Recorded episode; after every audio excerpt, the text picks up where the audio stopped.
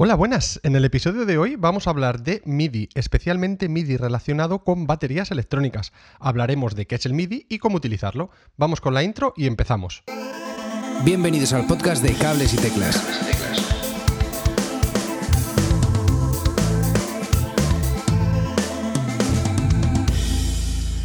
Hola, muy buenas a todos y bienvenidos a Cables y Teclas. Mi nombre es Manuel Marcos y quería daros las gracias por estar otro día más aquí con nosotros. Hoy queríamos traer un programa más enfocado a la música y especialmente al formato MIDI. Y es que muchas veces se eh, seguramente hayas escuchado que puedes expandir tu batería eh, simplemente añadiendo unos cuantos pads más o puedes eh, añadir nuevos sonidos y demás. Y es que desafortunadamente esto no es tan sencillo y si no estás familiarizado con toda esta tecnología, puedes llegar a seguir algunos consejos que te llevarán a tener un, setup o una batería o unos módulos que no encajen entre sí y no hagan realmente lo que, lo que tú querías.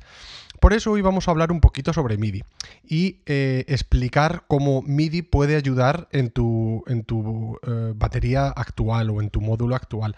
Eh, sobre todo, lo más importante es saber si MIDI es algo para ti o no. Y es que he visto en muchos foros o en Facebook y, demás para Fernalia muchísimos mitos sobre MIDI, como que se pueden conectar unos módulos de MIDI a tu batería o pasar sonido. Oye, importante, el MIDI no es sonido. Es que es importante clarificar que MIDI es un estándar tecnológico que describe un protocolo, una interfaz digital y conectores que permiten que varios instrumentos musicales electrónicos, ordenadores o otros dispositivos relacionados se conecten y comuniquen entre sí. Espera, ¿qué? Hablando rápido y claro, MIDI básicamente es un mecanismo de comunicación entre dispositivos. Y, por ejemplo, fijo que habéis oído hablar alguna vez de controladores MIDI, y estos son unos dispositivos que son capaces de modificar estos parámetros e instrucciones que se pasan por medio de este protocolo. Y bueno, y muchos os estaréis preguntando, pero entonces, Manu, ¿puedo ampliar mi módulo de batería con otros módulos MIDI o no? Bueno, pues no hay una respuesta genérica, desafortunadamente, y es que eh, depende del módulo que tengas. Hay algunos que tienen las posibilidades y hay algunos que no. Y además, para complicar un poco más las cosas, cada marca tiene una manera y tecnología diferente de, hacer la ampliación MIDI, por lo cual esto se complica un poquito más. Entonces creemos que eh, lo primero hay que entender bien qué es el MIDI y, qué se puede conseguir con el MIDI. Así que vamos a hablar un poquito más de él. Realmente eh, MIDI lo compone un montón de parámetros, pero, un montonazo de ellos. Como por ejemplo, eh, qué nota se debería de tocar, cómo de fuerte o débil sonará, al, igual que cuando empieza o deja de sonar esa nota. también como efectos, por ejemplo, cuando está abierto o cerrado el hi-hat. Y para dar un poco un dato un pelín más técnico, la mayoría de estos parámetros tienen un rango de 128 valores, es decir, entre 0 y 127, con el 0 normalmente indicando que está apagado. Bueno, pues vamos a entrar en detalle en algunos, algunos de estos parámetros, ¿no? El primero que vamos a hablar es el, número de la nota MIDI, que se asocia con un, con un sonido del pad. Entonces, esto es súper sencillo. Básicamente, tu pad estará asignado a una nota, de tal manera de que cuando le das al pad estarás mandando una nota. Algo que decir aquí es que cuando utilizas MIDI en, la batería, tu nota se mandará como un golpe, hit, no como los teclados que se suele mandar como una pisada, held.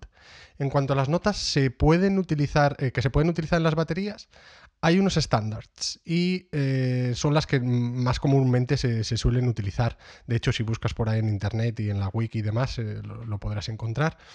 Lo único que hay algunas marcas que tienen sus propios estándares. Pero bueno, hay buenas noticias. La mayoría de modelos de batería te dejan cambiar manualmente el número y la nota. De la misma manera, estas notas MIDI pueden venir con otros atributos relacionados a la nota. Normalmente uno de los más importantes es el denominado velocity, la velocidad asociada a él. Esta estará encargada de decirte al dispositivo cuánto de fuerte se ha tocado la nota, de tal manera que el dispositivo sabrá cómo reaccionar a ello. Esto suele ir desde 0, que está, como decíamos, apagado, hasta un 127, que será el máximo. Estos datos están registrados por tu módulo y aquí es donde los módulos o el software, conocidos como VST, el Virtual Studio Technology, interpretarán los parámetros enviados del trigger de tu pad. Vale, y ahora vamos a hablar del hi-hat. Normalmente, y la mayoría de módulos de batería, utilizan lo que se denomina el Control Change 4 o CC4 para detectar si el hi-hat está abierto o cerrado. Y como decíamos antes, va de 0 para cerrado a 127 abierto. Esto también se puede modificar en algunos módulos y se pueden hacer un mogollón de cosas, como, como detectar eh, eh, un número exacto entre el 0 y el 127 en el cual nosotros indicamos que el hi-hat está totalmente abierto o totalmente cerrado.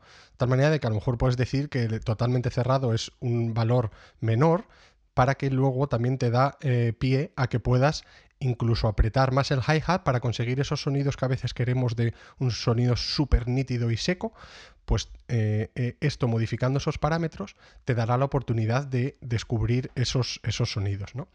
Una vez hablado del hi-hat, también vamos a pasarnos a, comentar un poquito el tema de los canales. No es que se suele utilizar mucho, pero bueno, creo que era importante mencionarlo. Y eh, básicamente tenemos 16 canales y normalmente las baterías suelen funcionar en el canal 10. ¿Y entonces, para qué sirven el resto de los canales? Bueno, pues el resto de los canales se suelen utilizar para añadir más instrumentos MIDI y también decir que se puede seleccionar tanto el canal de entrada como el de salida. ¿Pero eso por qué? Bueno, pues porque en algunos módulos esto te puede servir para seleccionar diferentes sonidos. Otro buen amigo del MIDI es el eh, Program Change, el cual puedes utilizar para cambiar el kit de tu batería que estás tocando. Aunque no todos los módulos soportan esto, es bastante común.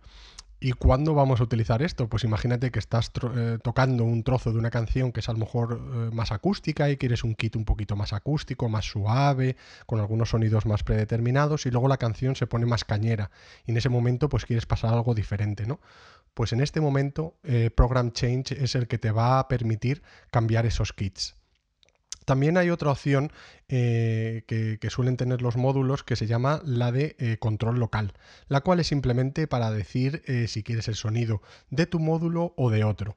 Esto se suele utilizar cuando tienes unas, configuraciones un poquito más complejas y utilizas varios, varios módulos de batería a, la vez.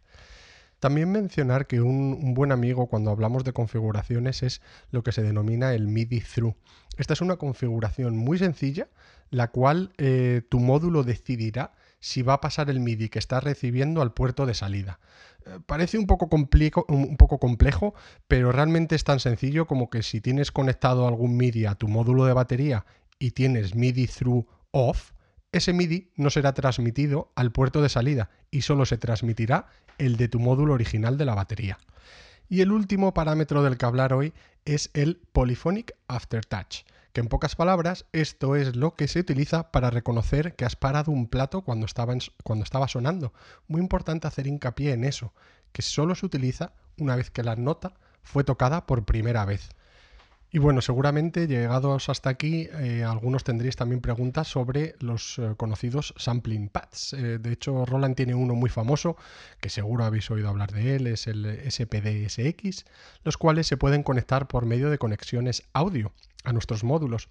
También se pueden conectar por medio de, MIDI out, de tu módulo de batería al MIDI in, de tu sampling pad, de manera que puedes utilizar MIDI patches o program changes.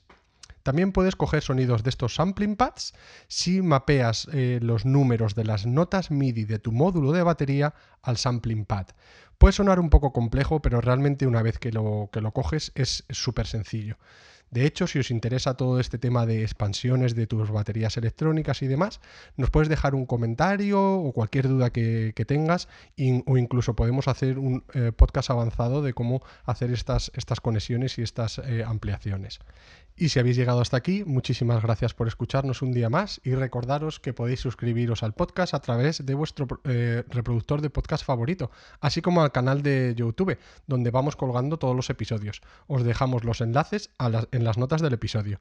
Recordar también que desde un euro podéis al mes podéis ser mecenas de este podcast para apoyar a que siga funcionando mediante el enlace de patrocinio que os dejo en las notas del episodio. Hasta otra. Hasta aquí el programa de hoy. Si te has quedado con ganas de más, suscríbete en las plataformas de podcast habituales. Y puedes seguirme en Twitter en arroba cables y teclas.